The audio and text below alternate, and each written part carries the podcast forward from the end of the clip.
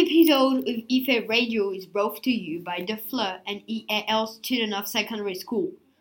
We will talk about what happened in the school last week. We will share a review on the play Warhorse and a riddle.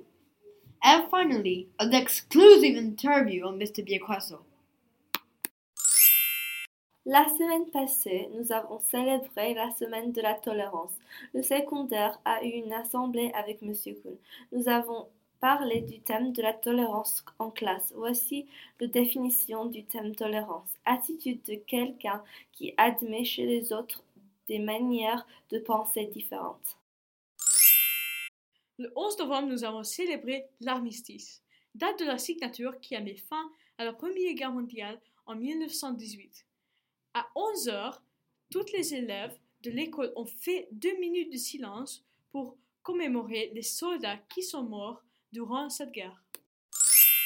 Vendredi passé, les quatrièmes ont organisé une vente de gâteaux pour le Marylebone Project, une association qui soutient les femmes sans abri. Le mercredi 13 novembre, les CM1 et les CM2 ont chanté la chanson Angels We Have Heard on High à l'occasion des Marylebone Christmas Lights. Last week, year 9, year 10, and year 11 went to see War Horse at the theater. Here is my review.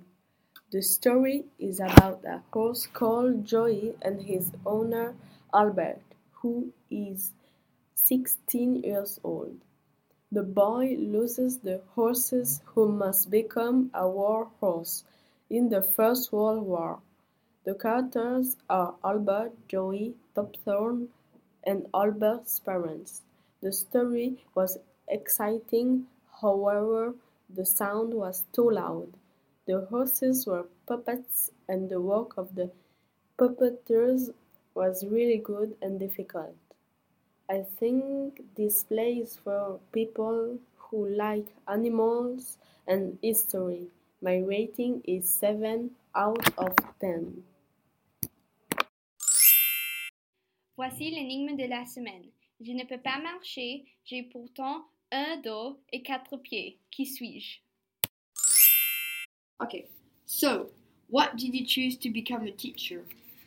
I chose to become a teacher because I loved making a difference in people's lives. Okay. Why did you choose math and not science or English? I can say math chose me because I was just walking around every single day and I saw maths all around me. So it was a natural uh, togetherness. Do you enjoy working at EIFA? Absolutely. Otherwise, I wouldn't come here. I wake up at 4 every day to be able to be here. And I travel for 90 minutes one way every single day. Okay, thank, thank, uh, thank you, Mr. Biacoso, for your time. You're